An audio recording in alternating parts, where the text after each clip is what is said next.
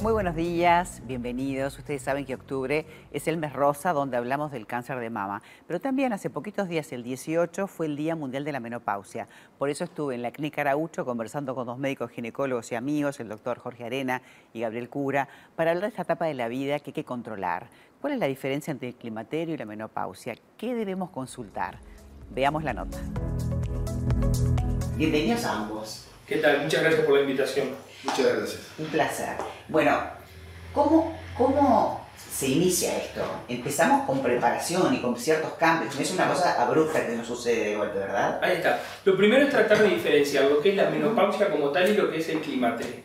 Nosotros cuando hablamos de la menopausia hablamos de una fecha, de un día en concreto, del último día de la última menstruación que acontece como final del ciclo reproductivo de las mujeres. Y como fecha, para poder saber cuándo ocurre, tiene que pasar un lapso variable, que puede ser de uno o dos años, para decir ya no va a haber más menstruaciones. En ese contexto, la menopausia es una fecha y su diagnóstico es retrospectivo. En ese lapso de tiempo nos van ocurriendo ciertos cambios que vamos notando desde el punto de vista físico, emocional y hormonal, ¿verdad? Claro, y ese es el periodo de la vida de la mujer que nosotros definimos como climaterio, en el cual se empiezan los cambios entre los 38 y los 40 años y que no es un declinar de la función gonadal, es una reprogramación. Dentro de lo que es el periodo del climaterio, es todo ese periodo de reprogramación, como decía Jorge recién, eh, de, la, parte hormonal fundamentalmente, y eso va a jugar en elementos o síntomas que van a ir apareciendo o cambios que van a ir apareciendo en lo físico, en lo eh, humoral me refiero a la parte del humor, pero en lo humoral, en lo sanguíneo.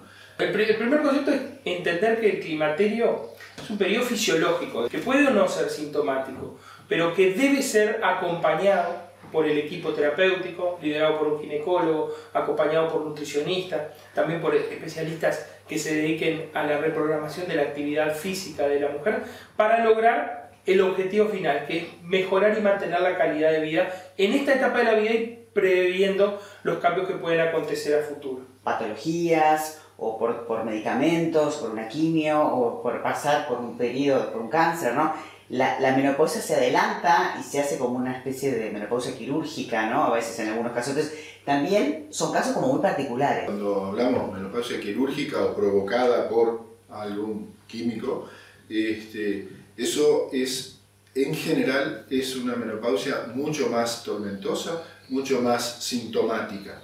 Y entonces ahí sí, en general, tenemos que actuar para poder mejorar o beneficiar ese periodo, pero sobre todo esto mismo, acotando lo que venía diciendo Jorge, hay que acompañar como para mejorar. ¿En qué consiste el láser? Bueno, el láser es calor, es una fuente de calor que genera un daño puntual y controlado, en este caso eh, particularmente en la fibra colágena que está por detrás de la mucosa vaginal.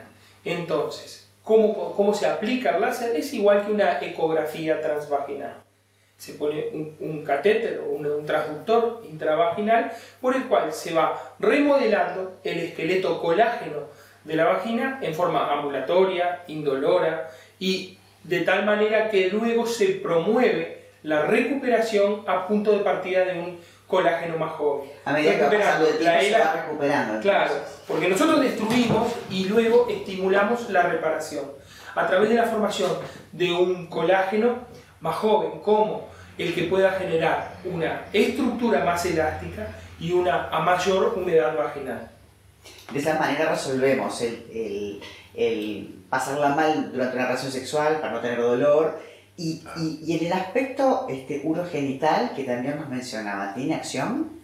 Claro, sí. Este, de la misma forma que mejora ese, ese colágeno, esa red de, de elastina perivaginal, se hace sobre lo que viene siendo esa misma, ese mismo sector suburetral. Por lo tanto, le da un soporte, eso es cómo trabaja, y de esta forma le da un soporte, un piso a la, uretra para que no haya los escapes de orina que, bueno, pueden llegar a ser también durante la relación sexual, porque también los hay, pero en, en la diaria, que en, haciendo ejercicios o haciendo algún esfuerzo, este, bueno, se trata con ese láser de, la, de una forma similar con una aplicación un poco diferente. Claro, o sea que Philip viene a dar soluciones para esos momentos donde uno está reunido y estornuda, tose o hace un esfuerzo o salta y suceden escapes que son totalmente involuntarios, pero que a veces pueden ser inhabilitantes para muchas mujeres, ¿verdad? Claro que sí, con una grave afectación de la calidad de vida y con la predisposición a mayores infecciones urinarias, mayores infecciones genitales. Y lo bueno es que se trata de un tratamiento totalmente ambulatorio, que puede competir con la cirugía, que puede sustituir en muchos casos a una opción quirúrgica en ausencia de la necesidad de una anestesia general. Es una opción muy válida, mucho, bueno, válida realmente, en, en ese tipo de pacientes que recibieron un tratamiento oncológico, fuera genital o, por ejemplo, mamario, que es también el periodo donde empiezan a aparecer este tipo de patologías, ¿no? aparecen un poco antes, pero el, el, grande empieza a aparecer a los 50 años y es, este, es un periodo en el cual por, por norma no se utilizan estrógenos o tratamientos que no, no se deberían utilizar, eh, con algunas excepciones, pero está, está bastante limitado su uso, por lo tanto el láser es la opción que queda a la mano. Es una opción de tratamiento no hormonal para las pacientes, como dice Gabriel, que tienen contraindicada la terapia hormonal de sustitución, sea local o sea general, y también aquellas pacientes que como opción no quieren recibir hormonas. En este caso, una terapia física que no tiene ningún efecto secundario genera cambios sustanciales y mantenidos en ausencia de un tratamiento hormonal que lo respalde. ¿Cuántas veces hay que venir? Bueno, eso depende el, el, qué aspecto estamos tratando de este síndrome, pero si estamos tratando la parte eh, sexológica, sequedad vaginal, hiperlaxitudes, eh, dispareunia, o sea, dolor con las relaciones sexuales, eso requiere de una o dos sesiones eh, mayoritariamente llegamos a las dos sesiones en general y con eso tenemos un, un 99-100% de éxitos.